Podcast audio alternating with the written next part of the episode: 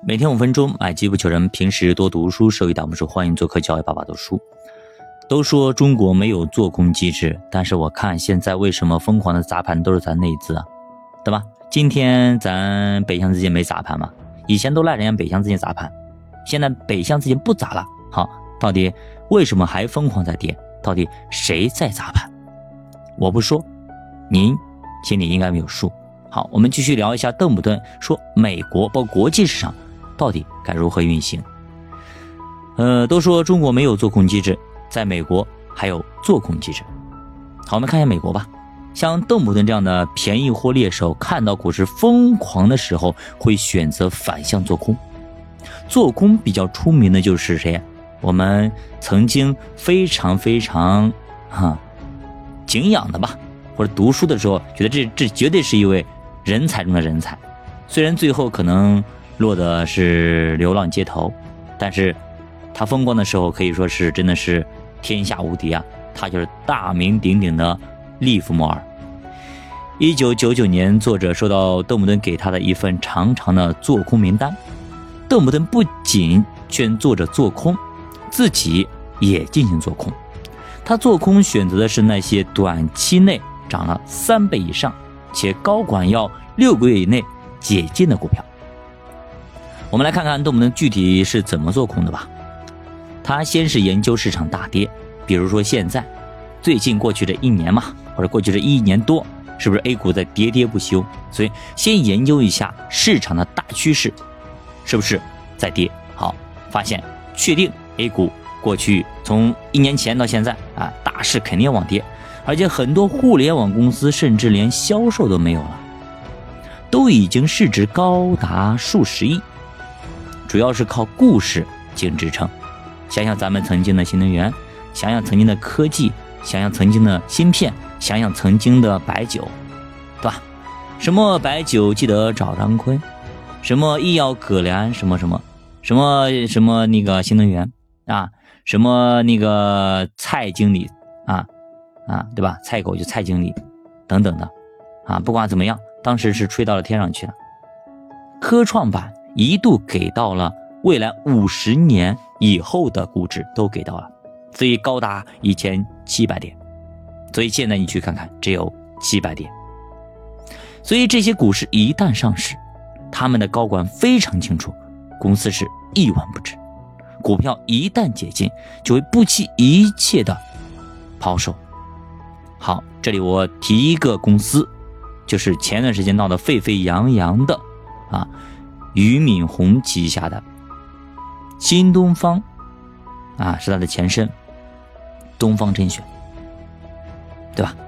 什么孙啊，小孙啊，东方小孙啊，是吧？一群人挤兑一个人，这个人是谁？我们可以打在评论区啊，就是董宇辉啊，集体的老板们针对一个公司的销冠在挤兑他。什么情况？好，这个时候就有人挖出东方小孙的一系列骚操作。东方小孙何许人也？就公司一个高层呗，甚至股东，对吧？但是他做了什么呢？他对于东方甄选的销售额等等等等起到什么作用呢？没啥大作用嘛。但是他做了一些动作非常有意思。东方甄选股价暴增的时候，有人在干嘛？在减仓，在减持。减持完之后下跌，下跌之后再拉起来，再减持，减完持完之后再下跌。每一次减持都是在一个股市位置非常漂亮的位置。嘿，巧了，是谁在拉盘？是谁在砸盘？您明白了吗？您有明白了吗？所以他自己明白这个情况，所以股市涨得再好，那只是票面东西，只要装兜里的钱才是钱。难道只有东方小孙？一个人在减持吗？试问，大家可以去查一查，我这里不做多解释。好，我们重新回到咱们书里啊，看邓普顿是如何去判断的。所以邓普顿他判断，当这些市梦率企业的高管们开始抛售股票的时候，股票一定会急剧的下跌。所以过去两个礼拜市场在急剧的下跌。是不是像邓普顿说的一样，有很多企业的高管在疯狂的抛售自家的股票。邓普顿于是选择了这样的八十四只股票，写好之后，把这些股票干嘛？给了他的侄女。这本书的作者是他侄女，在高管解禁前的十一天开始抛售股票。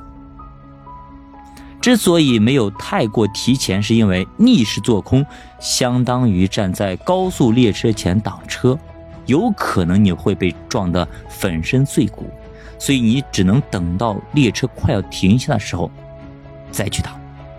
那纳斯达克股票整体是下跌了百分之多少？兄弟们，五十一，堪称我们现在的中证五百了吧？对吧？所以说，为什么最近疯狂的暴跌？银行的雪球产品疯狂的被集体的敲入，那那位沈总血本无归，两百万本金利息全没啊！所以说中证五百超越了大家的想象，没想到它会跌百分之三十多。所以邓普顿这么一操作，一年不到啊，投进去一点八五亿啊，赚了九百万。但即使是这样，邓普顿也没有设置止损线。一旦股票涨破了止损线，邓普顿就会卖掉空仓，转手做多。所以您看到了吗？就是这些大的玩家，他们在做多和做空的之间来回的游走的。你别以为他赚完这一波就走，没有，他把它砸下来之后，他会重新接盘，再赚一头，他两头都赚。跌了我大赚，涨了我也赚，所以这才叫投资。教的书陪你一起慢慢变富，咱们下节再见。